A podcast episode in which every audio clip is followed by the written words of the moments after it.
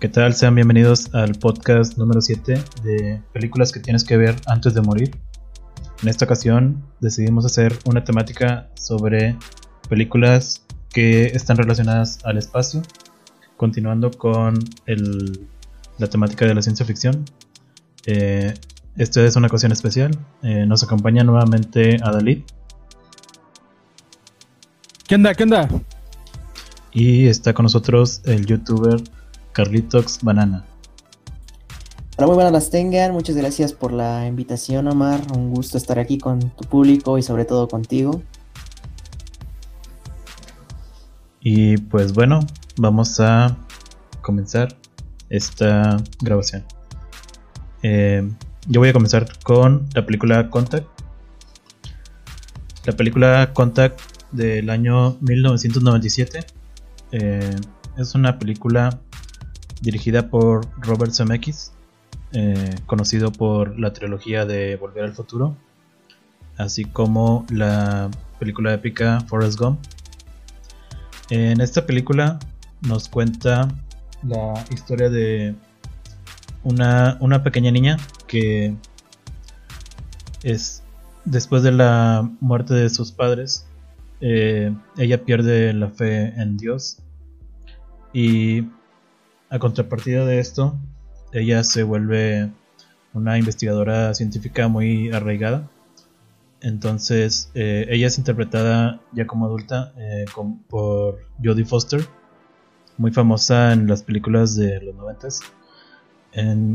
ella trabaja con un grupo de científicos y su único trabajo es eh, interceptar ondas y señales del espacio exterior para que con la interpretación de estas señales eh, sea posible encontrar vidas alienígenas eh, extraterrestres. Y eh, todo su trabajo da fruto ya que en una ocasión encuentran una señal muy extraña que no parece provenir, de la Tierra y esto la hace embarcarse en una, una odisea de batallas eh, con la prensa y legales para eh, tratar de descifrar eh, esta señal y saber qué es lo que significa y por qué ah, supuestamente han contactado estos alienígenas con, con nosotros y qué es lo que quieren. No sé si... Bueno, la película eh, estuvo nominada al Oscar en 1997 por Mejor Sonido y así como al, Globo de Oro por Mejor Actriz para Jodie Foster. Eh, y cuenta con la actuación de Matthew McConaughey. McConaughey. McConaughey.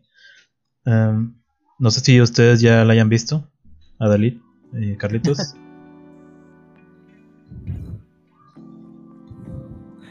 Yo la verdad te quedo mal ahí, la verdad es que no la he visto, aunque sí la conozco. Eh, me, he escuchado mucho decir que esta película, pues es bastante, es como que la mejor del, de, este, de este índole, eh, principalmente porque parte de un argumento de Carl Sagan, y tú que la viste que quisiera saber si en verdad, pues tiene estas capas de complejidad que tanto le ascodican, ¿eh? si, son, si es verdad o pues pura, puro verbo. Pues yo personalmente creo que la película sí es, eh, es una película muy filosófica y, plantea cuestiones eh, muy profundas que mm, obviamente no pueden ser resueltas en, lo que abarca la película, son preguntas eh, que de hecho no tienen respuesta. El relato en el que está basado... ¿Con cuáles? En, bueno, está basado en la pregunta de, Carl Sagan en una frase. Eh, si existiera la vida extraterrestre. Bueno, no quiero parafrasear, voy a citarla exactamente como, como es la frase.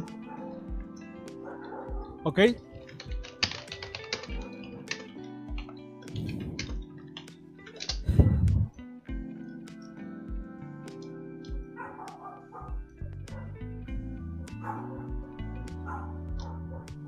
Ver. Es una. creo que no está aquí. Eh, a ver, creo que la tenía aquí. Bueno, mejor si la parafraseo. la, la, frase de Carl Sagan es: eh, Si existiera vida extraterrestre, si no existiera vida extraterrestre, uy, no. Bueno, ahorita la, la encuentro. ¿Qué, está, pasando? No la encuentro, la tenía aquí, pero bueno, quién sabe en qué, F, pasó. F.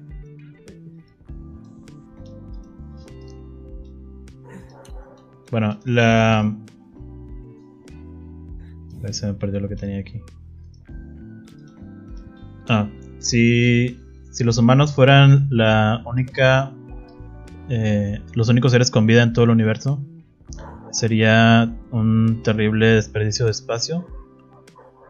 Y sería un espectáculo muy triste si, el, si fuéramos los únicos que, que habitaran el universo. Y sería, y sería un gran... Es que está en inglés. Tengo que traducirlo al mismo tiempo. Eh,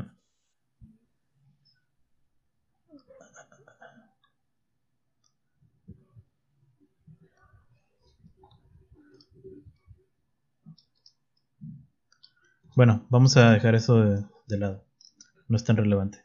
Ok. El prosigue, prosigue. Carl Sagan murió durante la producción de la película. Esos son datos que encontré por ahí. Eh, hay una, hay una, un GIF muy famoso que se hizo viral sobre una escena de la película en específico. En esta escena, eh, la, la niña corre hacia un, hacia un baño eh, sube unas escaleras y se va corriendo por un pasillo hasta llegar a un baño. Eh, abre la puerta y en ese momento vemos que eh, la cámara atraviesa, por así decirlo, el espejo. es una... no sé si lo hayan visto. Es, fue un, un GIF muy viral que de hecho muchas personas no sabían que pertenecía a esta película.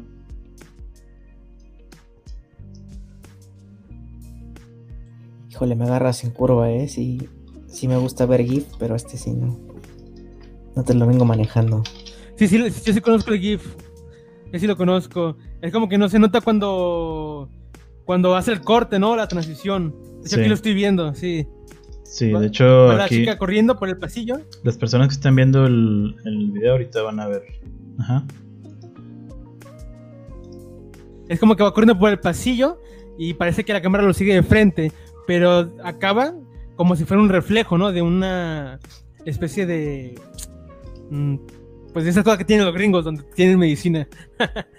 pero sí, ya, no sabía que era de ahí, ¿eh? ¿Y cuál es el contexto de esta escena? ¿Por qué, por qué la filmaron con tanta pues creatividad? ¿Qué, qué sucede ahí? Bueno, en esta escena eh, ocurre al principio de, de, la película. En esta escena es, es, una escena muy dramática, ya que eh, el padre de, la niña eh, está sufriendo un ataque al corazón. Entonces ella tiene que, tiene que correr hacia el baño donde están las medicinas del corazón de su padre. Y... Oh. Spoiler alert. Eh, no llega a tiempo y su padre fallece. Esto hace que, el personaje tenga una gran culpa por así decirlo, carga con esa culpa eh, durante todo, toda la película. y queda como... Eh, tiene un sentimiento de, de que no pudo despedirse de su padre y quiere quiere encontrar la manera en, poder de poder hablar con él eh, esto hace que en, otra escena de la película bueno lo, no quería decirlo, pero es un spoiler. Eh, cuando, si no lo han visto, eh, salten unos 15 segundos. la chava contacta con alienígenas y uno de los aliens eh, toma la forma de su padre porque es la persona que, que ella más quería ver en ese momento. Entonces hay una escena donde ella está hablando con su padre ya de adultos y el Ajá. alien le cuenta secretos sobre la vida y todo eso. Oh, vaya, vaya. Entonces, supongo que tiene su significado. Este, pues yo no la he visto, como te digo, pero sí la tengo muy presente por el director y por el, el escritor, ¿no? Este, y Banana, ¿qué opinas de lo que te- de la de la película? ¿Tienes ganas de verla? Eh, la verdad es que suena interesante, sobre todo esta parte eh, filosófica que manejan, sobre todo la, la frase ahora sí que parafraseo Omar de, de si los humanos fuéramos los únicos que vivimos aquí. Y la verdad se ve interesante y bueno, después de ver el, el- este GIF que llevo desde que lo pusieron hipnotizado viéndolo, es una genialidad la, la toma, ¿eh? Una genialidad. Yo estoy encantado y probablemente ya la estoy buscando, no les voy a decir si sí, pero sí, claro que sí la voy a, a- a buscar, se ve buenísimo. ¿eh? Sí, y bueno, sobre todo yo creo que el peso de, de Robert Zemeckis eh, sobre el, pues el director es uno de los directores más aclamados de, de todos los tiempos. Eh, pues ha creado, como les dije, la, la saga de Volver al Futuro y eh, Forrest Gump, que son dos son películas de, de lo más aclamadas de todos los tiempos. Eh, yo, uy, ¿qué pasó ahí? Eh, yo creo que es- eso le da un gran peso a la película. Le da un. Cualquier persona que, es- que Este- descubra que está dirigida por él, pues sabe que, que no es una mala película. Este, la- es cierto que la película comienza como con un plano secuencia del espacio que se va como alejando de la Tierra. Sí, es una, una escena muy eh, hipnotizante, por así decirlo. Dicen que esa escena la, bueno, dicen, ¿eh? Que la ah, se inspiró pues en lo que quería hacer Jodorowsky en Dune, que supuestamente empezaba así, pero al revés, ¿no? De que eh, se veía la galaxia y iba como haciendo zoom, ¿no? Y se iban viendo pues todo este universo que este tipo iba a ser. ¿Cómo se llama? En el guion gráfico está esta escena. Entonces dicen que de ahí CMX se inspiró para la toma inicial. Es un, es un dato que ya me sabía de esta película. Sí, de, de hecho sí vi un, eh, un video sobre eso. Eh, bueno, de hecho era un video sobre Dune y todas las películas que inspiró. Eh, pues Dune, eh, a pesar de que no fue realizada, re- ha inspirado eh, miles, yo creo, de películas de ciencia ficción. Y también fuera de la ciencia ficción. Eh, fue una película demasiado... eh, demasiado ambiciosa para, para lo que... Ambiciosa, ¿no? Sí. Sí. Y bueno, eh, creo que con esto terminamos la primera película. Pasemos a la siguiente, que viene, que es Alien y nos hablará el Bananax. Bueno, yo no soy tan técnico como su buen anfitrión Omar, entonces les voy a dar un poco de, de contextini, que pues yo lo tenía planeado un poco menos profesional, pero pues a ver si les gusta. Dirigido eh, por Riley Scott, Alien, el octavo pasajero, eh, de 1979. Eh, una película que probablemente muchos consideran de culto, pero pero que sinceramente envejeció mal, ¿no? Pero bueno, ya hablamos ahorita de eso. Vamos a hablar un poco de, de qué va. Imagínense. Funadísimo. no, ahorita, ahorita me van a poner en los comentarios como no tienen ni idea, pero ya les voy a decir por qué envejeció mal para mí. Este, Alien el octavo pasajero creo que es un, un guion sencillo, una nave en el espacio que va a ayudar. De repente se les mete el alien, el vato que se le mete está durmiendo, dice, hey, ¿qué onda ahí? Se le sale y pues termina pues haciendo su, su Among Us dentro de la, de la nave, ¿no? Ahí tratan de cazarlo y de repente pues se convierte ahora sí que en el octavo pasajero. Hasta ahí creo que, que mi reseña súper profesional, súper bien estructurada. Creo que no es muy necesaria, creo que todos vieron, vieron Alien, a diferencia de algunas películas que, que veo que tenemos planeadas para hoy. Yo no lo he visto, ¿eh? ¿No has visto Alien? No. Eh, bueno, hay una explicación para esto. Yo, la primera película que vi relacionada al universo de Alien fue Alien contra Depredador.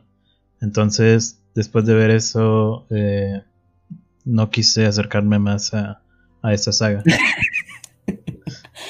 ok, bueno, ahora que mencionas Alien contra Depredador, es una de las, de las razones por las que digo que envejeció mal. Eh, y sí, probablemente para muchos que no nacimos justo en la, en la etapa madre, en la etapa maestra de Alien, cuando pues salió, obviamente yo nací en el 97, ¿no? Mucho tiempo después del estreno. Eh, pues mi primer acercamiento fue Alien contra Depredador y de ahí pues fue buscar la de Schwarzenegger, fue buscar la de Alien y, y a ver qué pasaba. Pero pues te vas dando cuenta que Alien, a pesar de, de, los años en los que está hecho, los efectos especiales pues muy bien realizados, sobre todo eh, esta parte de maquillaje y, costume, el, el, traje por así decirlo. Eh, pero la verdad se vuelve una, una, película que envejece mal, sobre todo si la comparas con que es una saga que no ha muerto, ¿no? A diferencia de, de otras, por ejemplo, Star Wars, que, que pues puedes volver a ver la, primerita o, o, el remaster que les hicieron y se sigue, se sigue sintiendo Star Wars, ¿no? A diferencia de Alien, que esté casi confiado, ok, sí, entiendo que es, es el inicio, pero pues por ahí pues, pues no se siente tan alien como después lo, lo, empezaron a volver, ¿no? Y lo peor de todo es que si lo vas a comparar, eh, si me permiten, me voy a salir un poco de las películas, yo soy un poquito más de, de cómics, eh, toda la historia de los xenomorfos, todo el, canon que tienen, si lo comparas a, lo que lo ves en los cómics, entonces, eh, pues ahora sí que las películas se quedan bastante cortas y siento que es, es, es por lo que Alien se queda un, un poquito corto, ¿no? aquí está la, la, la escena este del, del, batito, ¿no? Que le quitan, no le pueden quitar ya el, el xenomorfo de la cara. Pero sí, sinceramente, Alien, Alien se volvió una película de culto, una película que te tienes que ver sí o sí si quieres meterte al mundo de los xenomorfos, pero, pero, o sea, tú te se la pones a alguien que, que no esté interesado en el mundo de Alien y te va a decir, es que es, es para dormir, ¿no? Entonces, siento que es una de las películas de esas que sí necesita, necesita un, un buen remaster eh, Full HD en el, en el 2023 para, para de nuevo darle vida, porque pues poco a poco se, se, está perdiendo y sobre todo porque siento que lo mejor que tiene la película es, es el arte de Hans, eh, Hans Jaeger, no sé cómo pronunciarlo, a ver si me pueden ayudar. Giger, Jaeger, sí. Jaeger, bueno, su arte para mí una genialidad, ¿eh? de, de, principio a fin, desde dejando de lado lo de Alien, es, es, un artista increíble, o sea, sin él yo siento que Alien no hubiera tenido el éxito que tuvo, los, los aliens, la, la forma en que los presenta, incluso el, arte de las paredes que luego se llega a, a, ver en las películas de Alien, siento que fue lo que, que hizo que esta película diera el, el gran salto, entonces, para mí recomendada verla antes de morir, por supuesto que sí, pero pues hay que estar conscientes que probablemente eh, por ahí hay, hay, que informarse un poco más para poder entenderla y, y poder seguir toda la línea que, que siguió de, de, los xenomorfos, que bueno, prácticamente es, es todo un universo enorme y, y, bueno, como dice Omar, después de Alien contra Predador perdió muchos fanáticos, pero, pero es parte ¿no? del canon, ahora sí que si les gustan también los, los cómics, alguien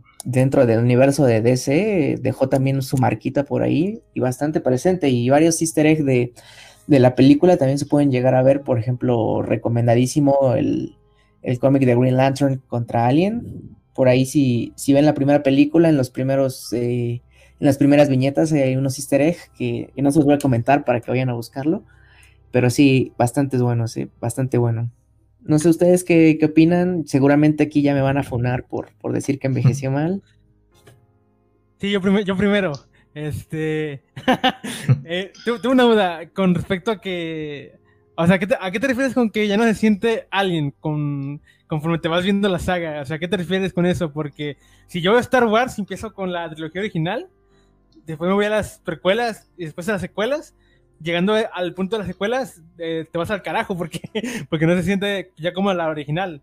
Entonces, ¿a qué te refieres con, con eso? Pues de que Las secuelas no, no existieron. se siente como Alien. O- sí, güey, no, se no existieron. Como Boruto. En- Entonces, ¿a qué te refieres? Este, no, o sea, sobre todo a, a cómo estaba estructurado el universo, porque, o sea, de repente Alien, Alien era como nada más una raza, ¿no? Que estaba por ahí en el universo y, ya, ¿no? De repente te empiezan a agregar más cosas, como que son una plaga, que son como abejas, y poco a poco fue creciendo y de repente ya tienes que, que tenías un xenomorfo dios, un, un- unas cosas extrañas o incluso esto de que los, los predadores los, los criaban para poder cazarlos, entonces poco a poco siento que el universo y el origen, sobre todo de dónde venían, es lo que, que siento que se fue deformando y ya no se sentía como, como siento que tenían originalmente planeado Alien. Ah, ¿no? ent- ent- entonces tú dices que la primera no, no, no funciona como película de origen porque no te muestra toda la mitología o toda la, la- el universo, ¿no? Que eventualmente se muestra. Parece ¿No te algo refieres, no? aparte a, a todo lo demás, ¿no? Sí, sí, parece nada más así como, como un spin-off, o sea, prácticamente te sirve para presentarte cómo, cómo nacen los aliens, ¿no? Pero prácticamente podría haber salido en, en el 2008 como un perfecto spin-off de cualquier eh, universo de xenomorfos. Ah, entonces si te doy la razón en eso, eh, tienes toda la razón. Eh, si tú la ves, creo que como película de origen, ¿no? Hacia dónde se perfila toda la saga. O sea, es como, no sé, sin estar la primera, o sea, el episodio 4, no te hablan de los Jedi nunca de la fuerza. Y, de pronto ya para el episodio 5 ya te meten que hay una fuerza eh, universal. En eso sí tienes toda la razón, Banana. Eh, aunque claro, yo como la miro como por sus atributos, eh, digamos, narrativos, pues me sigue gustando, aunque sí considero que haya tenido un envejecimiento, aunque no lo no considero que sea tan grave. Eh, y bueno, na- nada más como un dato curioso, Banana, el octavo pasajero es Jonesy, ¿no? El gato. Ah, buen dato por ahí, el, el- el gato. Justo, justo lo ponen en, en la pantalla, ¿no? Muy bueno, muy Y, bueno. Bueno, yo cuando les dije que, que no había visto nada de la saga, creo que mentí. Eh, bueno, depende, si toman en cuenta parte de la saga Prometheus y Alien Covenant, que eso sí alcancé a verlas en el cine. Eh, Prometheus, Ajá. mm, pues sí me agradó y Alien Covenant, eh, pues estuvo un poco rara. Covenant siento que fue, Creo fue que sí se hubiera sido de- primero. Perdón, perdón, sí, continúa, continúa. No, no, tú, tú, se me fue la onda. Ah, siento que, que Covenant fue el intento, el intento de traer de vuelta a Alien, o sea, así como les decía que, que se necesitaba un remake, siento que quisieron así poner todo el, aceite en el asador, decir, aquí les va el fanmate que necesitaba la gente, aquí les va todo para Alien, le hicieron una super promoción, incluso gente que, que conocía que en su vida eh, había escuchado de los xenomorfos, estaba emocionada por, por Covenant. Pero siento que la película quedó como en nada, ¿no? O sea, la gente fue a verla, eh, de cierta manera fue, fue éxito porque pues no hubo tanta pérdida ahí en taquilla, pero, pero creo que no les, no les funcionó como para seguir avanzando en el tema de Aliens, ¿no? Como que no les, no les funcionó regresarla así como en otras sagas, como tal vez Star Wars que estábamos mencionando. Eh, para quien no, no sepa de qué estamos hablando, Prometheus es la película esta donde sale Calamardo Guapo y crea la humanidad.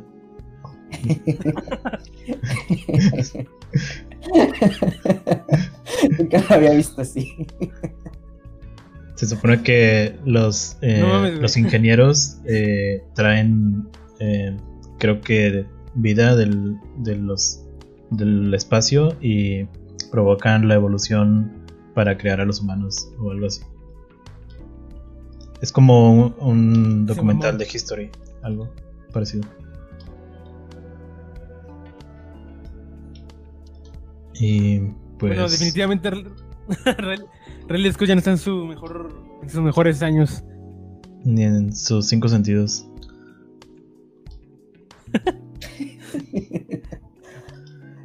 Pues- y bueno, que, que pues creo que es No, todo no. Lo, Eh, bueno, si, si dices que Alien es, es algo eh, fuera de la saga, mm, por así decirlo, eh, pues creo que sí. Yo creo que sí le voy a dar una oportunidad a verla. Eh, ya que pues no he visto nada más de la saga. más que Prometeo.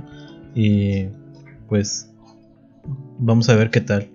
Y por lo que veo, pues no, no ha envejecido tanto en efectos especiales. Se ve muy.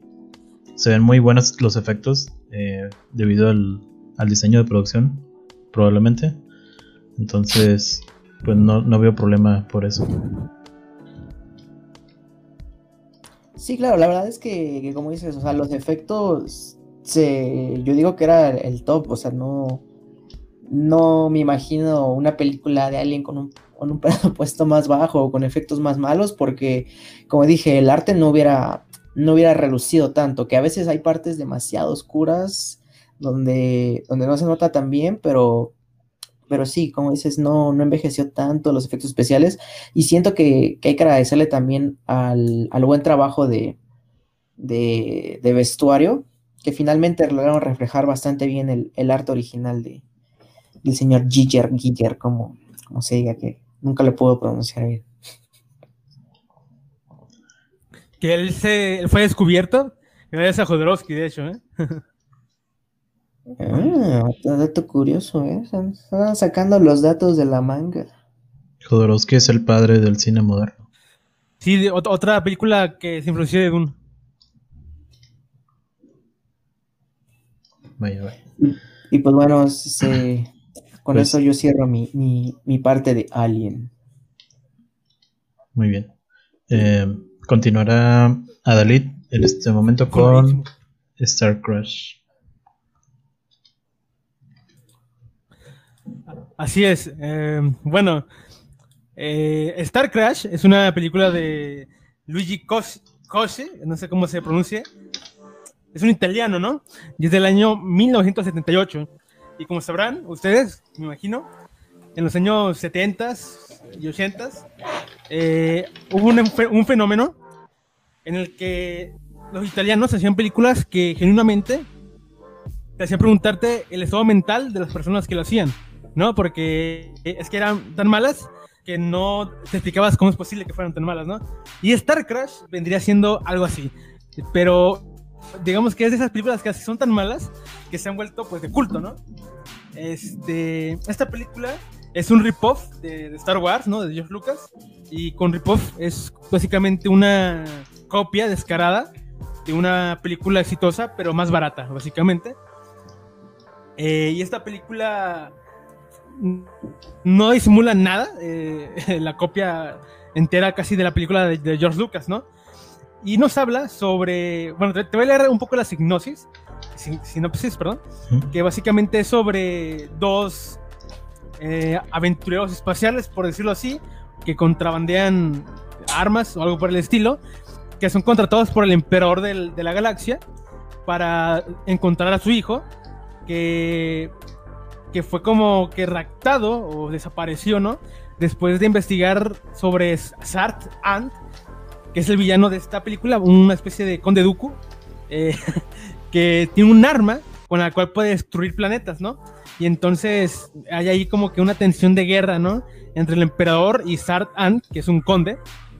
Y entonces estos dos tipos, eh, los dos contrabandistas, eh, van a buscar al hijo del emperador que andan investigando sobre, sobre el conde, ¿no?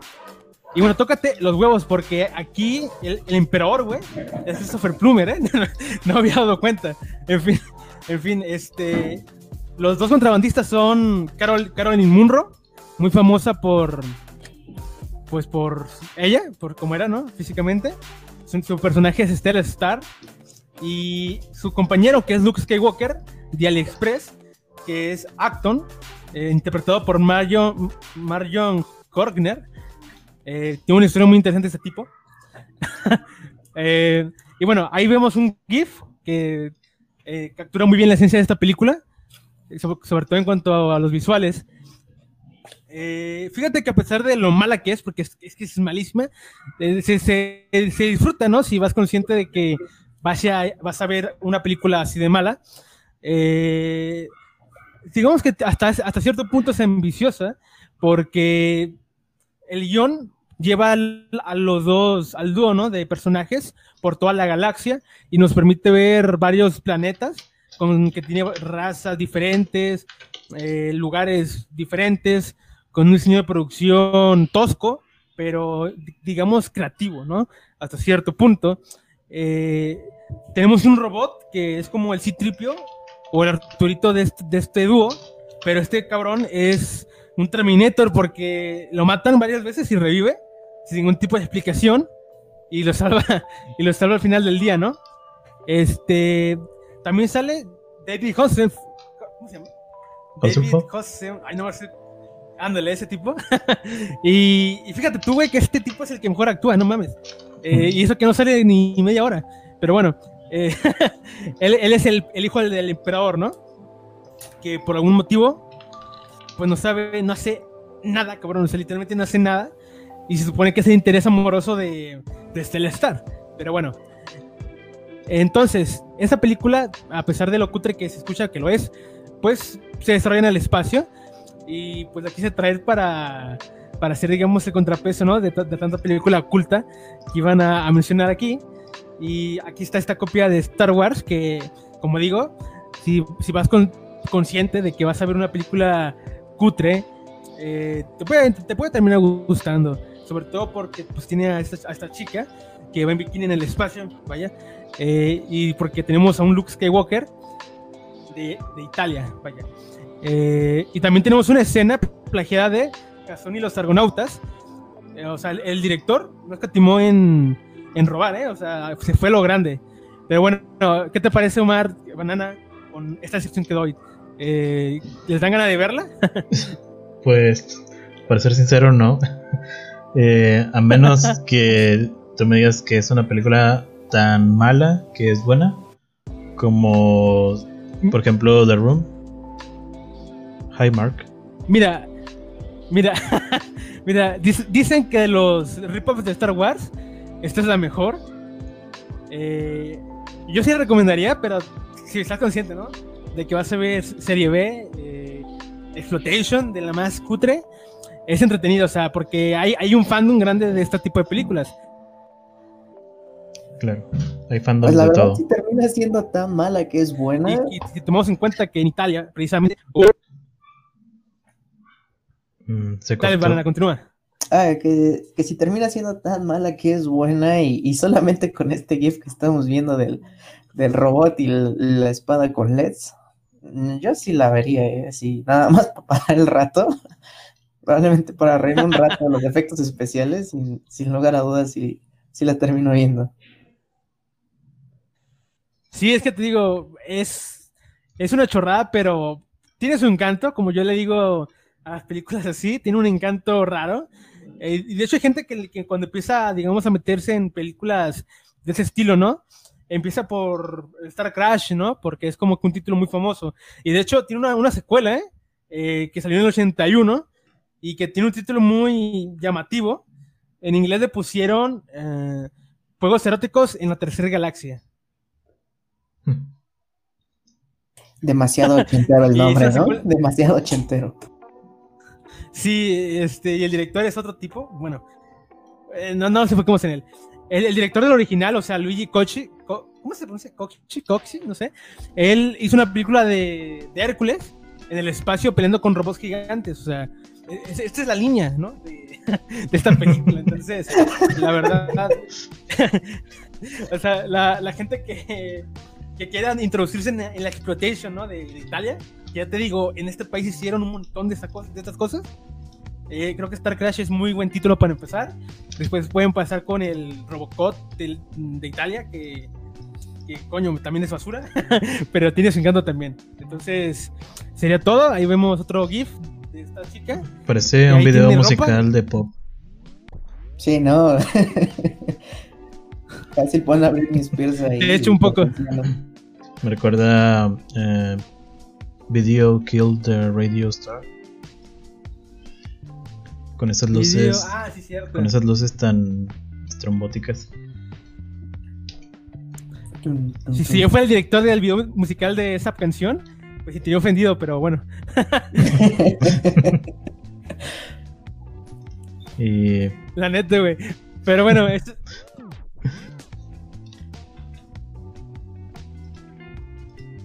Ah, lo que sí, eh, tengo que decir un punto bueno a, favor de esta película es que, al menos de perdido, tiene una música buena, eh, porque la hizo John Barry, que John Barry es, es el, o fue, no sé si sigue vivo, el, el orquestador de las películas de, James Bond, ¿no? También hizo, Pensé que ibas a decir Ennio Morricone y me iba a aplicar. No, nada, ¿cómo crees? Morricone nunca cayó tan bajo. creo, bueno, creo que sí, pero, pero no. Pues yo solo tengo que agradecer que Entonces, bueno, ahí tengo un nuevo vicio de películas que buscar y empezar con Star Crash como recomiendas. Sí, güey, la verdad sí, es una película magnetizante por lo espectacularmente mala que es. Entonces, ahí está la recomendación. Eh, aquí, aquí cierro yo con esta película y creo que la pueden encontrar en YouTube, ¿eh? así que está ahí fácil de, encontrar. Si no, pues por Torrent, creo que está en GTS. Perfecto. Bueno, pues pasamos a la siguiente película. Eh, nos hablará Carlitos de figuras escondidas, hidden figures. Pues sí, les vine a arruinar ahora sí que el top de películas. veo, por qué desencajaba tanto cuando les dije que quería hablar yo de esta. No me imaginaba que desencajara tanto. Eh, pero bueno, ya estamos aquí, y animó, animó que me eche para atrás, ¿no? Ah, Hidden Figures o, Figuras Ocultas, como bien lo mencionabas, dirigido por Theodore Melfi, eh, guion por eh, eh, Alison Schroeder, ya, ya me puse más profesional en todo esto, como pueden darse cuenta. Eh, y prácticamente, pues más que, que, ciencia ficción, es una película del espacio, como me habían mencionado, yo dije, pues es del espacio, pues esta, ¿no? De las, de las ñoras. El, argumento es bastante bueno, ¿no? Quieren, quieren mandar un cohete a, a la luna, la luna, no, no la luna. Sí, está basada en una historia real. No me acuerdo si es la luna, pero, pero sí. Quieren mandar un cohete, pero pues no tienen ni fucking idea. IBM, que es una de las, de las empresas más grandes en cuanto a tecnología, le manda a la NASA su computadora, pero pues prácticamente nadie la usa, ¿no? Es como que ¿para qué, no? Si nada más, nada más le metes ahí unas tarjetas y les haces hoyitos, no le veo el, caso. Entonces llega esta, esta señora, la, morrita de, verde, y dice, eh, pues, hay que aprender a usarlo, ¿no? Es el, es el futuro. Y entonces, pues toma a todas estas mujeres que estaban así como medio desempleadas porque no había oportunidades y empieza a crear como, como su grupo de, de programadoras y se vuelven el primer grupo de mujeres y programadoras, sobre todo pues mencionarlo, ¿no? Eran, eran mujeres de color que hicieron una pequeña revolución, no solamente dentro de, de, la NASA, ¿no? Que, una mujer tuviera un puesto tan importante como, como este, pues era, era todo un paradigma y, empezó a cambiarlo todo y, le da un poco más de relevancia a las mujeres. la verdad es que, que probablemente en estos tiempos donde pues empoderan a la mujer, no suena tan bien, pero eh, es una, película excelente, es, una, una, película buenísima, sobre todo si, si estás interesado como en este tema de, de la tecnología, ver, ver qué tan arcaica eran las cosas en ese tiempo y de repente eh, estas señoras simplemente leyendo manuales que, que te lo puedo jurar, o sea, actualmente tú agarras y dices, bueno, voy a, voy a meterme al mundo de la programación, en tres días ya puedes hacer un sistema, un sistema bastante complejo, ¿no? Pero estas señoras agarraron un, libro, de esos libros que no te lees ni en, ni en un mes, y no solamente eso, sino que se empiezan a, enseñar y con esto es con lo que llegan a mandar el, el, cohete. O sea, es una película, yo creo que de esas donde si te sientes de baja autoestima, o sea, dices, no, Hoy no, hoy no nací para vivir. Hoy, hoy no sé ni por qué sigo respirando. Es de esas que te suben el ánimo, que dicen, que te dicen, eh, pues, órale para arriba, compa. Échale con todo. Y la verdad es que, la crítica social es, eh, de principio a fin, creo que es lo que más mata la película y lo que más le, le han hecho como auge, más que la parte de tecnología, que es lo que más me interesó a mí, sino esta parte de, la crítica social, ¿no? De, sobre todo las, el racismo que había en, esa época. No sé ustedes si ya la, llegaron a ver, ¿qué, opinan de ella. Pues yo la verdad no la he visto, pero sí escuché de ella. Eh, sobre todo me interesó porque está basado en la historia real de eh, Catherine Johnson, que gracias a ella y a sus cálculos fue que se logró el proyecto Mercury y el proyecto del primer alunizaje. Eh, ella era una genio de las matemáticas y gracias a sus cálculos se logró esta hazaña. Sí, y eso es una parte importante que lo comentas. si no hubiera sido por, sus eh, ganas de, de no morirse de hambre, porque lo voy a decir así, la señora se hubiera quedado en una oficina echando cálculos y, te dejan claro el, mensaje, ¿no? O sea, prácticamente puede ser un genio, pero si te quedas en donde estás, pues nunca vas a llegar a nada y la señora pues no se conformó y como dices, un genio y prácticamente lo que hizo fue hacer que, se llegara a la luna. Claro. Y pues... Pues yo, yo, yo la verdad no lo había visto y ni sabía de ella. Este, es la primera vez que escucho de ella. De, eh, hecho, cuando mencionaste antes de empezar el nombre, pues pensaba que me estabas albureando. Entonces, ya, la, ya la anoté para, para checarla. este, y ya vi que tiene buen reparto, ¿eh? Tiene un reparto importante. Por eso se me hace muy extraño. Pues que nunca he escuchado de ella, ¿no? Está Kristen Dunst, Kevin Costner y las protagonistas, ¿no? Que es Peter Spencer, eh, Taraji, Henson, que esta chica sí la, sí ubicaba, eh, pero a la otra no, la verdad no, a Janelle Monae, esa no lo ubico, pero ya la, ya, la, ya la tengo anotada, entonces una buena recomendación, ¿eh? Y extrañamente, desconocida algunas para mí, y en mi círculo social nunca la había escuchado aumentar. Sí, la verdad es que es una muy buena película y, y como dato me han, me han, llegado a contar este pues ahora sí que quienes están estudiando cosas con tecnología, digo, yo ya terminé hace poco, pero me dicen que, se las ponen así en primer semestre como de, de a huevo, ¿no? Para que se, para que se inspiren a hacer algo los, los chamaquitos. Y me parece impresionante, ¿no? Porque muchas veces eh, es raro, ¿no? Que te pongan películas así para que te inspires en, en tu carrera o lo que sea. Sí, es muy raro porque cuando yo inicié. no pusieron Matrix para entender la caverna de Platón. Cuando yo inicié mi ingeniería, no nos pusieron ninguna película, solo nos pusieron a hacer ecuaciones diferenciales y cosas así que no te motivan. Sí, no, y la verdad es que, que una película así, pues yo la vi ya después, ¿no? Pero pues sí te queda como la espinita de, ah, no, pues sí, sí se puede, ¿no? La verdad es que está bastante bueno y, siento que, es el mensaje que da la película. Y finalmente si, si lo están haciendo y, nadie les dijo que lo hicieran, pues es porque la, película logra, logra el objetivo. Y yo eh, hace poco vi First Man eh, y sí me hubiera gustado ver mejor esta película a First Man porque a pesar de que tenía muy buenos efectos y todo, pues la, sinceramente me pareció algo aburrida. Eh, First Man es la película eh, donde se, habla de la historia de Neil Armstrong, eh, protagonizada por Ryan Gosling y dirigida por el prodigio director Damien Chazelle, que pues no sé, creo que le encargaron, creo que el gobierno de Estados Unidos le encargó hacer esa película o algo así, porque parece más una propaganda de, del poder de los Estados Unidos que otra cosa.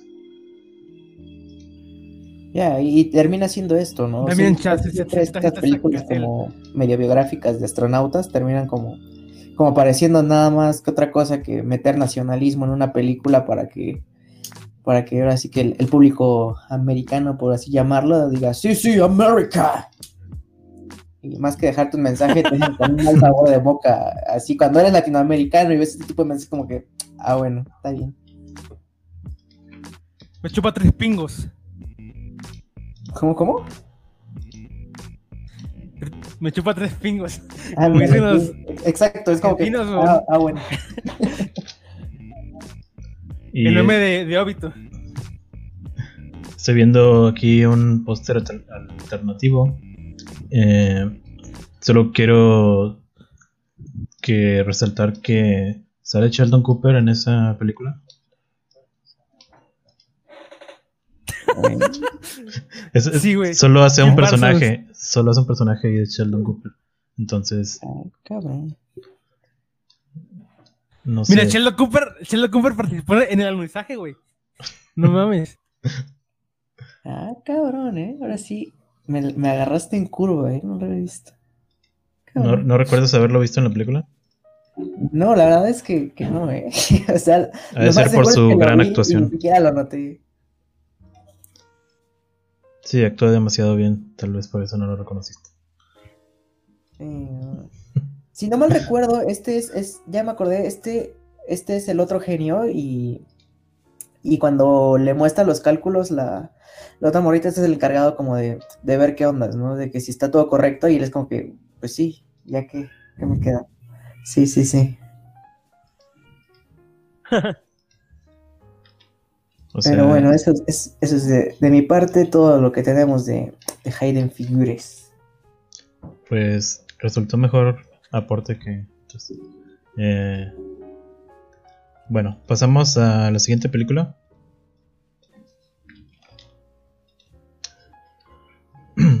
Ah, ahora vamos a pasar a una película eh, más del espacio, mucho más lejos de en el espacio. La película es Sunshine. Eh, yo les voy a hablar de ella. Es una película del año 2007.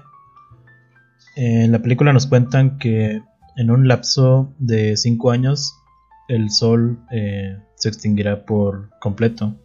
Y cuando suceda esto, se extinguirá la raza humana, obviamente. Y, y la única esperanza de que esto no suceda es una nave tripulada eh, llamada Icarus 2. El 2 es relevante. Eh, la nave es, está tripulada por 6 hombres y 2 mujeres. Y tienen una misión que es llevar una carga explosiva gigantesca. Que al momento en que la carga eh, llegue a, a tocar el sol y explotar en su superficie, eh, hará que el núcleo vuelva a tener vida y esto hará que pueda volver a, brillar normalmente y salvarán a la raza humana. La nave anterior, Icarus 1, eh, hace unos años llevó a cabo la misma, la misma, exactamente la misma misión y fracasó. Por lo que esta nave Icarus 2 es la última esperanza que tiene la humanidad. La película está dirigida por Danny Boyle y cuenta con un guion de Alex Garland. Eh, Danny Boyle es un reconocido director. eh, lo pueden, tal vez lo conozcan por Quiero ser millonario o 28 días, 28 días después o 127 horas y recientemente la película Yesterday. Mm, y bueno, Alex Garland, eh, gracias a, a su guion, eh, eh, Danny Boyle eh, pudo realizar la película 28 días después.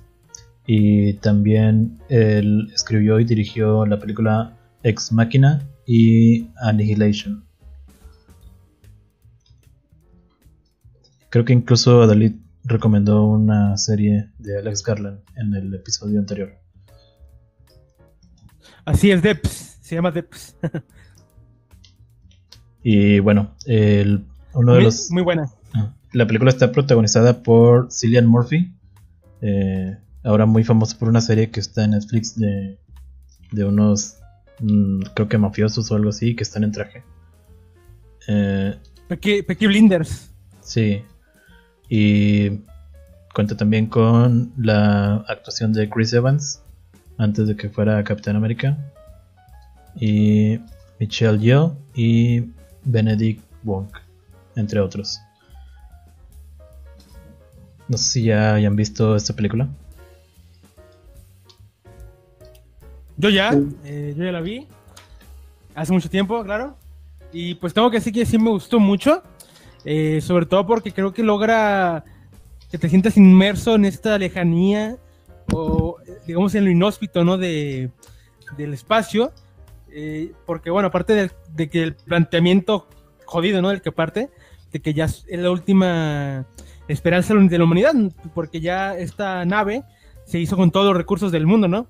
Entonces, eh, creo que consigue muy bien transmitir esta como sensación de soledad o de aislamiento. Eh, y aparte que hace que el sol pues sea una amenaza latente todo el tiempo, ¿no? Cosa que, pues, no sé, a mí me gustó mucho este rol de, del astro que, le dieron, porque todas las muertes que vamos a ver, la mayoría, están relacionadas precisamente por la exposición al sol. Eh, entonces, a mí sí me gustó mucho. Claro que no voy a dar spoiler porque creo que no lo dijiste por eso. que creo que tiene un giro muy fantástico. O, sea, obviamente yo no pido realismo en una película así, pero sí verosimilitud. Y yo creo que ese giro, esa, digamos, eh, ese giro de tuerca, entre comillas, que da, eh, sí se sale un poco de la propia lógica que te había planteado, pero que personalmente como que la asimilé rápidamente y dije, bueno, ya está, pasó. Y final bastante raro. ¿Sí te, acuerdas, del final? No lo digas, pero sí te acuerdas del final, ¿no? Sí. De que, pues, o sea, se me hizo muy, muy raro. Yo creo pensar que eso es como que medio metafórico porque se acercan mucho y no pasa nada. Entonces no sé si haya sido como que una ilusión o algo. Eh, sí, podría ser. Es algo abierto a interpretación, podría decirse. Pero más allá de eso, creo eh, que. para... Creo que la película. Eh, lo más importante de la película es la forma en que, en que es, llevada a cabo. Eh, tiene muchas escenas de, mucha tensión. Incluso hay escenas de terror.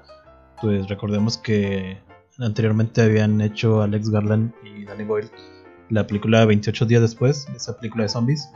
Y gracias al manejo de cámaras tan, tan rápido y con movimientos tan, tan fuertes, creo que le dan, dan una sensación de desesperación y claustrofobia eh, que están muy bien transmitidos.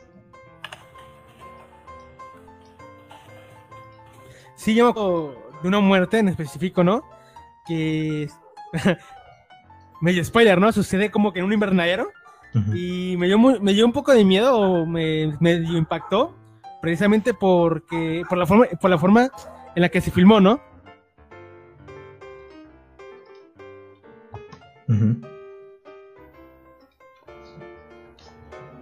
Pero aquí una, hora de perros empezó a molestar.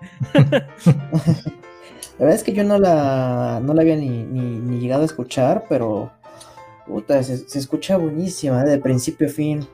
La verdad es que, esto de que las partes de la nave son los últimos recursos, uh, sí, te pone a pensar, ¿eh? Se pone a pensar qué tan, qué, tan real podría llegar a ser si, si llega a pasar. Entonces, es otra de las que me llevo a anotar en mi listita para ver. ¿eh? Muy, buenas recomendaciones, la verdad.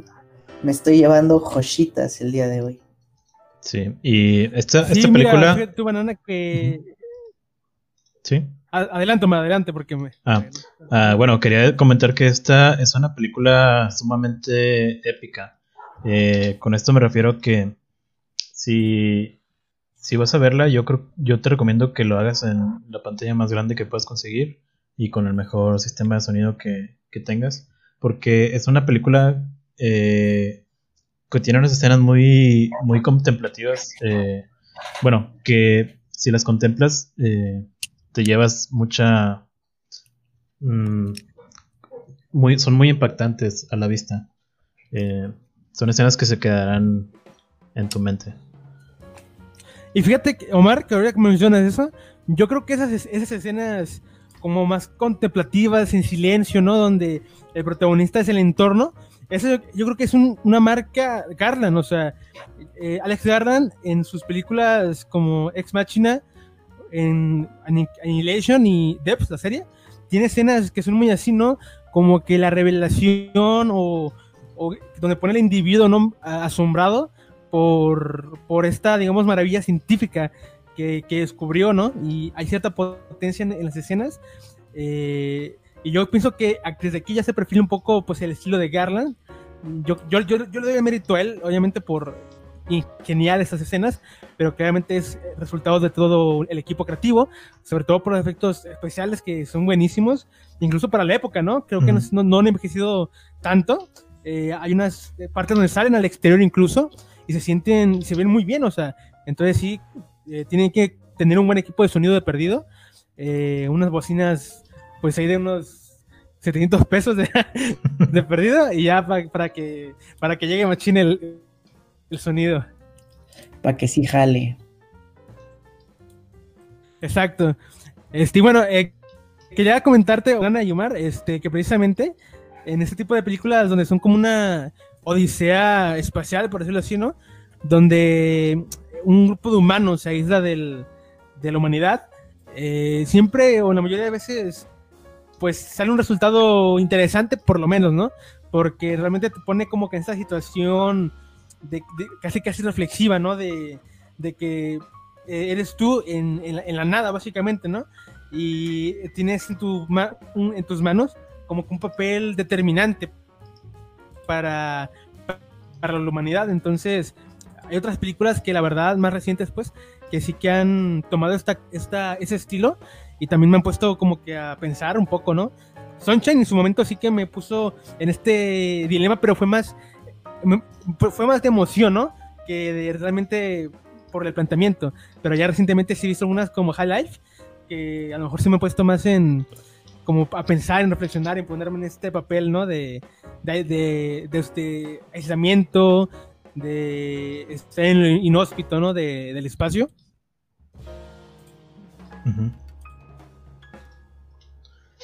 Y bueno, yo también quería comentar que esta película eh, yo no la tenía en mi radar hasta por eh, casualidad vi un video de YouTube con un hay un astronauta muy famoso que de hecho tiene un video viral de que está tocando una canción en la estación espacial internacional eh, la canción una de, de, David Bowie y él hizo una hizo un video de YouTube para un canal en el cual menciona las películas de ciencia ficción más apegadas a la realidad de los viajes espaciales.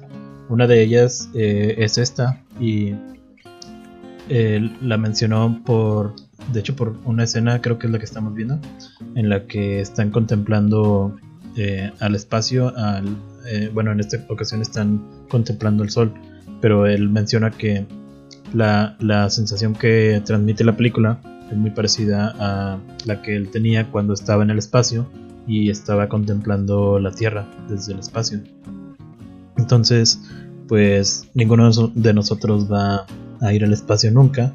Eh, y esta película creo que es una buena es una buena eh, ocasión para tener esa sensación que tal vez nunca experimentemos probablemente.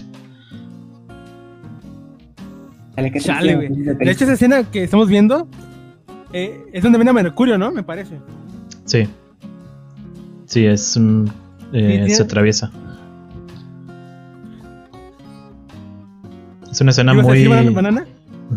Que ya me puso triste de saber que nunca voy a ir al espacio. si ves la película, es como si estuvieras ahí. Bueno, pues, tal vez la voy a poner Dolby Digital, Full HD. Eh, la película yo la encontré en la plataforma Claro Video, que es la de Telmex, que viene por defecto. Eh, yo no la recomiendo ver ahí porque Claro Video tiene un error fatal que es que todas las películas están en formato 16 novenos, es decir, ocupan todo el espacio de la pantalla. Eh, y esta película está grabada en formato 2.39.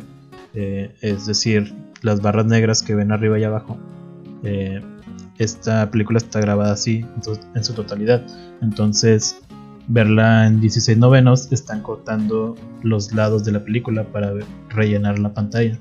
Entonces, no recomiendo verla en esa plataforma. Eh, sería mejor que la busquen por torrent o en donde quieran, comprarla si quieren, eh, para que tengan la, la vean la película como debe ser. Buenísimo dato. ¿eh? Luego, luego esto pasa con muchas películas. ¿eh? Me ha tocado que luego veo así, como dices, en, en Claro Video y, y las ves después, no sé, en Amazon Prime y sí se nota que el formato que mencionas.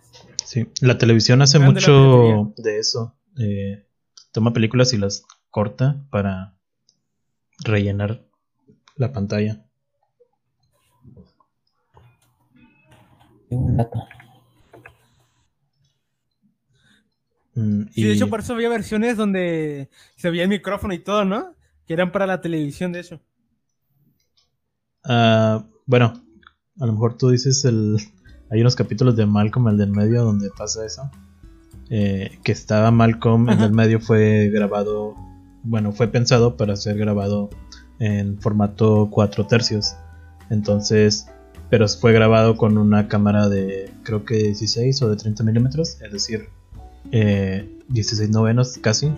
Y después, eh, ahora con las plataformas eh, ya se puede ver en completamente el formato, en- o sea, los 16 novenos. Entonces, todo lo que no estaba a cuadro, que pensaron que no se iba a ver, eh, pues ahora lo podemos ver. Creo que la versión de Amazon Prime ya corrigió estos errores, cortando lo, donde se veían los micrófonos, pero la versión de Claro Video todavía tiene esos, esos micrófonos y los booms y los algunos extra ahí se ven. Un dato curioso por ahí. eh, en- en- hay varios episodios en donde salen perritos y siempre está la misma señora hablándoles. Y se, como dicen, se pueden ver ahí los extras. Entonces siempre es la misma señora hablándole a los perritos. Nada más dato curioso. Sí, sí la he visto, la domadora de perros. Hay muchas escenas en Malcolm donde se ven los dobles. eh, me imagino que pensaron que siempre se iban a ver las televisiones en, en, en CRT y que no se iban a notar. Pero ahora con la alta definición ya es muy fácil notar cuando cambian a un doble. Eh, Sí, así pasa. No, no, no se tiene previsto y pues lo que se tiene en la tecnología lo aprovechas. Y bueno, creo que eso sería todo de la película Sunshine. Eh, ahora pasaremos al gran finale. Eh, nos hablará Adalid sobre Interstellar. Joder, este, sí. Interstellar, bueno, esta, esta película creo que no necesita ningún tipo de presentación, creo que todos lo conocemos. Eh, tan polémica como no podía ser de otra forma, ¿no? Eh, dirigida por Christopher Nolan y que supone una especie de hito en, en el cine, ¿no? Por, por la forma en la que, en la que fue realizada su guion, que en teoría sí, sí participaron científicos reales, ¿no? Creo que incluso el Nobel de Ciencia, ¿cómo se llama? Ay, el... ¿Alguien sabe su nombre? Eh, igual ahorita lo, busco. creo, que- creo que se llama Kik Thorne, el, el científico. Él fue un- uno de los colaboradores de esta película y que inclusive tiene un libro explicando la ciencia que hay detrás de Interstellar. Eh, pero bueno, fuera de esto, eh, es sobre tipo Sunshine, ¿no? De que un, un científico es enviado a un lugar lejano de, de la galaxia para encontrar una especie de, respuesta a, a una, a, una, a una inminente fin. Que estaba sufriendo la, la Tierra. Este, aquí la, la película es muy, muy valorada principalmente por, por estos, digamos, temas que toca, en, como la teoría de cuerdas, ¿no? La relatividad, y es muy conocida esta historia del, del planeta donde, digamos, una hora son en la, en la, Tierra como cinco años, ¿no? Entonces, te lo muestra eh, todo muy bien, además de que te crea, pues, varios planetas que, que realmente en teoría son científicamente posibles que existan, ¿no? Como es el caso del planeta este lleno de agua. Olvidé su nombre, perdónenme, pero es que tiene nombres muy raros. Vamos a llamarlo Aqua. Hay una escena muy... Aqua. Hay una escena muy, muy, muy conocida ahí, ¿no? Que bueno, a mí personalmente esa escena no me gustó mucho. Que es donde llega un tsunami gigantesco. se acuerdan de esa escena, no? ¿Tú, ah, tú, tú, no lo has visto, ¿verdad, Banana? Eh, no, abierto, no la, no la he visto. Ah, pues ya te he hecho un spoiler. Bueno, ya, me echaron un ahí...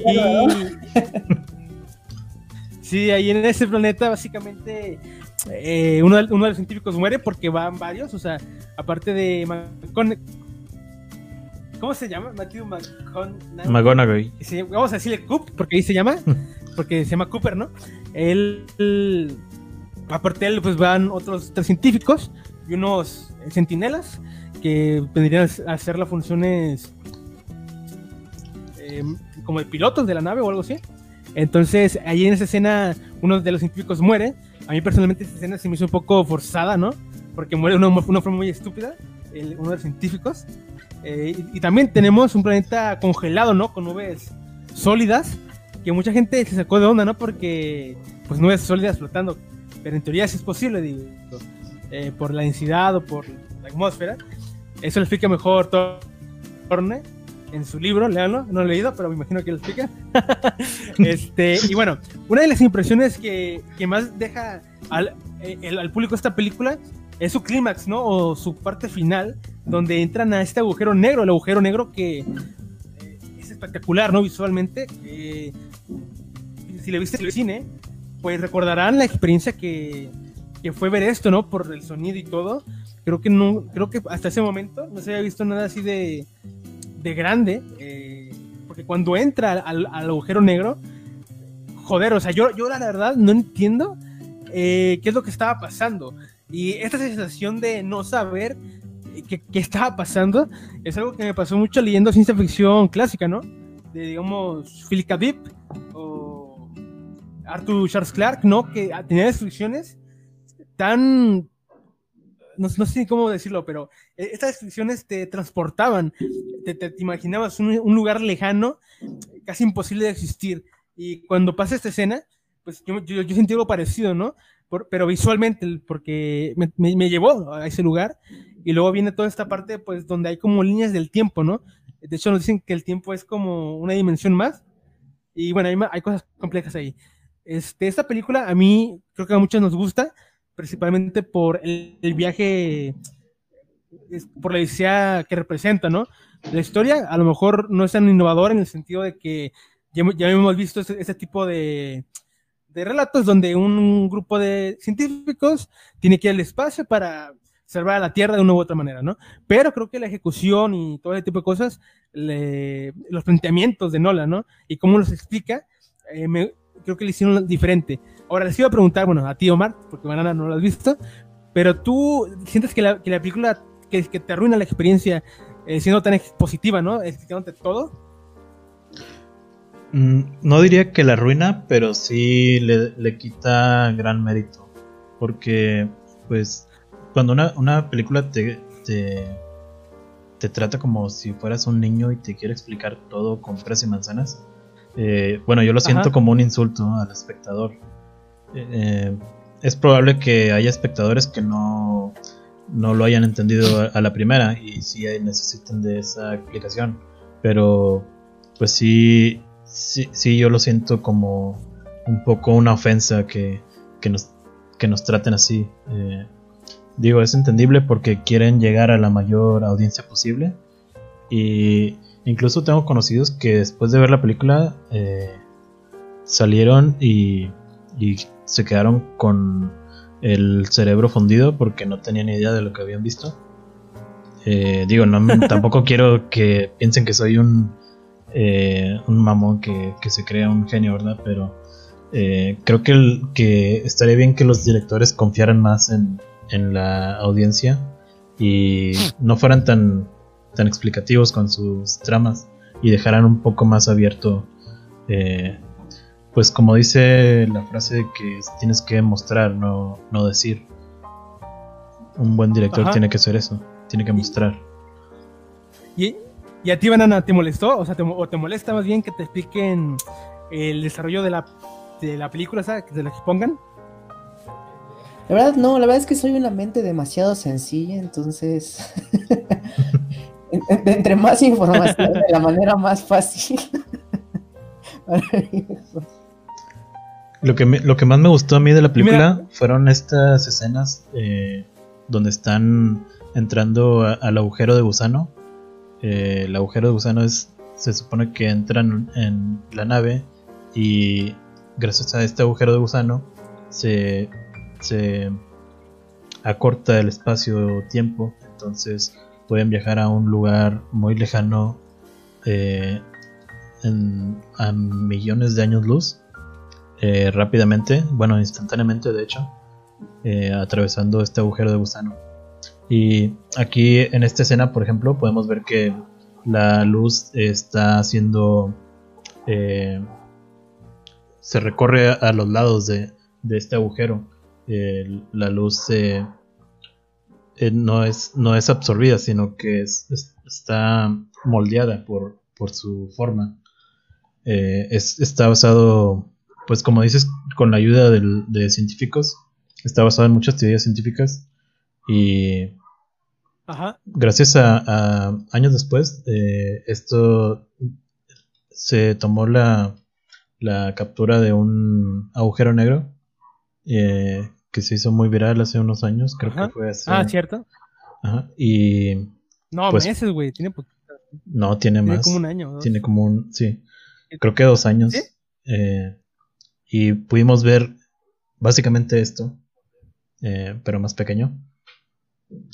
Pero sí, eh, entonces todas las teorías que están mostradas en esta, bueno, no todas, eh, algunas teorías que están mostradas aquí en la película resultaron ser Ajá. veríficas, porque las verificaron. Claro. Y bueno, hay, hay mucha discusión por el final, ¿no, Omar? Este, porque bueno, dicen que al final lo arruina con esto, esta frase del amor, ¿no? Pero a ver, quiero saber qué tú qué opinas, porque a ver, a, ver, dime qué opinas de, esa, de ese momento. Pues es un momento cursi. La verdad no tengo idea por qué lo haya puesto, pero eh, esa frase de que el amor es lo único que trasciende el espacio y el tiempo, sí eh, da un poco de cringe, la verdad. Eh, la primera vez que lo vi la- no lo tomé en cuenta, pero ya con una segunda vuelta sí dices, eh, esto no tiene nada que ver con teorías científicas. Y incluso la, la última parte donde, spoiler alert, donde entran a, a un- una dimensión distinta eh, que puede viajar en el tiempo, eh, es menos, es más creíble que, que lo del amor. Mira, yo voy a ser abogado del diablo. Eh, espero no me funen. Pero para mí esta frase no tiene. No, no se fue del lugar, vaya. ¿Por qué? Porque creo que muchos ignoran. O, o bueno, también tiene culpa la película, ¿verdad? De que el, el amor eh, como fuerza también es una teoría, güey. eh, pero psicológica, no científica de, en cuanto a ciencias exactas. Yo, yo creo que el problema con esta frase es que el resto de la película se consume tanto en, cosas científicas que cuando, entras a otro terreno más mental, más metafísico, como que te puede descuadrar, ¿no? Pero yo, yo creo que si, sos un poco, si eres un poco más analítico, ¿no? Con la frase, pues es verdad, güey, o sea, eh, no se refiere obviamente a que tú por tus huevotes eh, y porque quieres algo, vas a irte a, a- a Venus, ¿no? Se refiere a algo más eh, metafísico, más emocional, eh, porque efectivamente, o sea, tú, no sé, puedes tener un familiar muerto, que ya no está materialmente ni en el espacio ni en el tiempo contigo, pero lo sigues queriendo. Entonces se refiere a eso. Pero al amor como fuerza es algo que sí se ha estudiado, ¿no? Eh, creo que este, Fran, bueno, Víctor Frank eh, es, ha estudiado sobre eso sobre el amor como fuerza. Eh, el problema es ese, digo, que creo que el contexto tan científico o se consume tanto en conceptos científicos que de pronto cuando metes otra teoría que de, una, de otras ciencias que, la gente ni considera ciencias, pues sí choca. Pero para mí no me la arruina realmente. Lo que sí me arruina un poco la experiencia es el final final, donde lo voy a decir porque ya todos la vieron, donde este cabrón se va con Anne Hathaway hacer a la nieva, eso sí me cago en la madre. Pero ya eh, es, esta, Está basado en Evangelio. Este elemento filosófico, filosófico ándale, referencia a Evangelion, esa parte, esa parte sí me cago en la madre, porque creo que pudieron haber sido más útiles. Pero bueno, ahí está Interstellar, que es como nuestro de 2001, no, no es cierto. es una película muy, muy importante, pienso yo, eh, muy eh, que define hasta cierto punto la década, porque coño, te puede gustar o no, pero el nivel de producción es apostiósico realmente. Y Matthew, eh, eh, bueno, este actor con apellido impronunciable, eh, hizo una actuación muy buena. de hecho, me sorprende mucho porque Nolan no es tanto de dirigir actores. Yo, yo considero, ¿no? Que él no le saca tanto jugo a sus actores, pero en esta ocasión, pues sí fue, sí fue el caso. Entonces, pues ahí está, Interstellar, probablemente la película de ciencia ficción más famosa, ¿no? de esta última década. Claro. Solo tengo una pregunta. ¿Tú lloraste con la escena en la que habla con su con su hija? Que la ve llorar ya, grande. Llorar no, pero sí, pero sí me llegó, o sea, sí sentí empatía por él, eh, porque como te digo, creo que Matthews hizo una buena actuación y, y me creí realmente que, eh, que le dolió eh, haberse perdido pues la, la, digamos, juventud o la vida de sus hijos. Yo me pongo en el contexto de que este cabrón pensó en...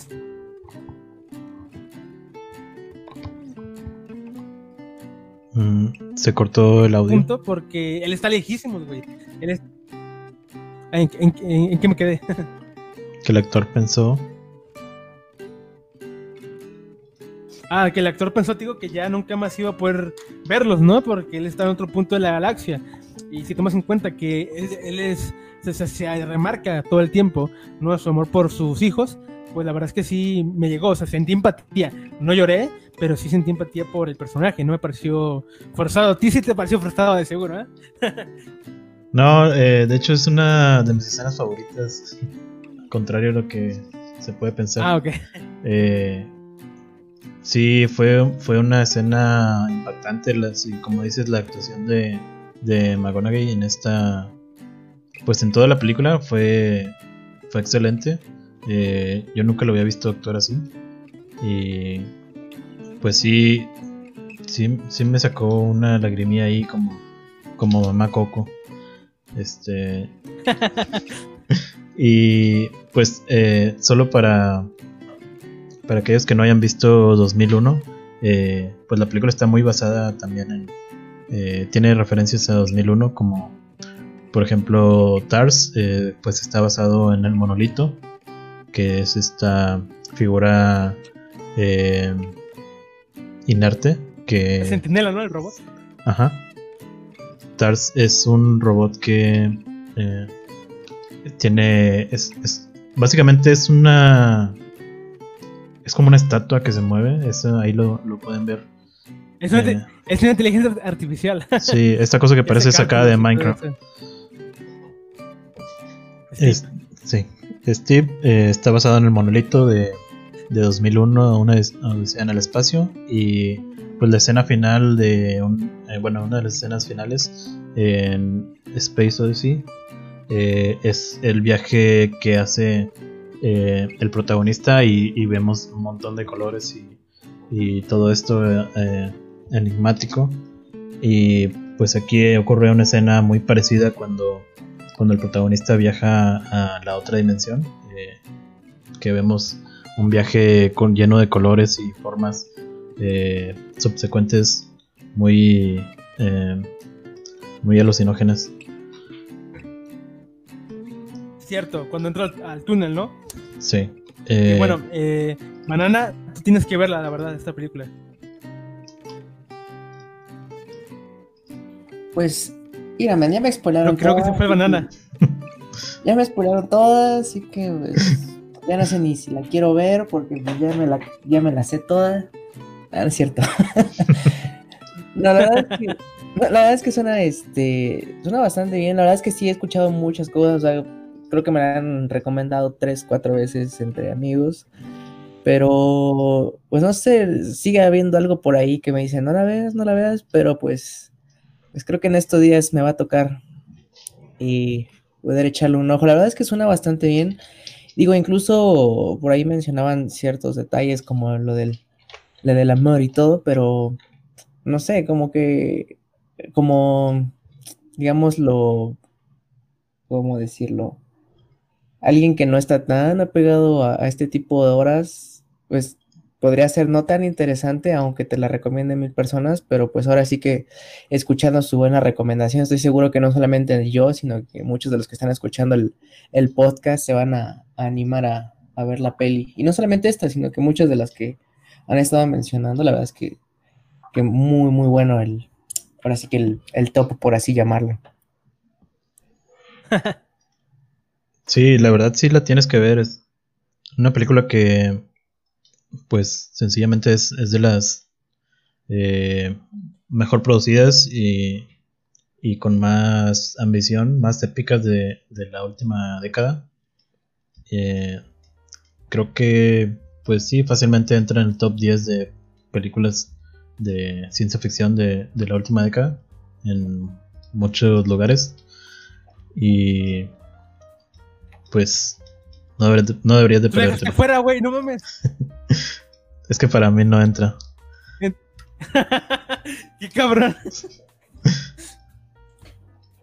Pero, o sea, eso no le quita el mérito que tiene. tiene muchas colaboraciones científicas muy, eh, pues, científicas. tiene cálculos muy, eh, muy bien representados en la pantalla y cuenta con, el soundtrack de Hans Zimmer que es eh, un deleite escucharlo siempre eh, incluso puedes escuchar el soundtrack por sí mismo fuera de la película y, te hará sentir eh, que estás en el espacio e-, esto sí, sí he llegado a escuchar por ahí cuando llegas a lo más recóndito de YouTube, que es lo que te va recomendando. Sí he llegado a escuchar un poco del soundtrack y la verdad es que que, es de esos soundtrack que dices, ah, cabrón, sí, sí, te pega, ¿no? Sí, sí lo sientes de verdad y siento que, acompañado a como me, la, me describen en la película, debe ser un, viaje de principio a fin entre, entre el sentimiento que te deja el soundtrack y, la imagen que te debe estar dando. Sí, y bueno, creo que ya, ya es tiempo de concluir este episodio para no alargarnos demasiado.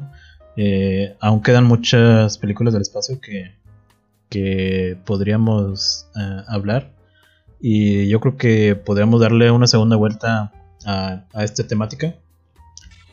Y pues bueno, eh, creo que con esto terminamos.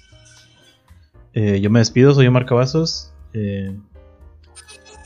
Adalid, Bananas, ¿algunas últimas palabras? Creo que tiene más animada por ahí. Eh, no, nada más. Eh. no, es que te quise poner esa música porque esta es música del espacio totalmente. Pero ya lo vamos ah. en la siguiente. Este, no, pues nada más. Eh, qué chido fue platicar aquí con ustedes. Banana fue un buen invitado, la neta. Este, te rifaste banana porque levantaste arena. Entonces, nada, nos vemos en la siguiente. Pues bueno, de mi parte, agradecido que me invitaran. La verdad es que, que siempre es un, un gusto estar con, gente que, te humilla aquí con su conocimiento en, películas o cualquier tema y se ve que ustedes pues sí se la saben y, pues agradecido, ¿no? Que me, hayan invitado, espero que como dicen haya sido un buen invitado, ¿no? La última parte pues ahí sí me, perdieron totalmente, pero pues encantado de estar con ustedes, darles un poquito ahí de recomendaciones también de lo, lo que más conozco como, son los cómics, pero pues eh, espero que no sea la última vez que me, que me inviten y, pues éxito en, todo lo que haya y pues un abrazo también a los, a los que te están escuchando. Bueno, gracias Bananas por participar y nos vemos en el siguiente capítulo. Bye. Y...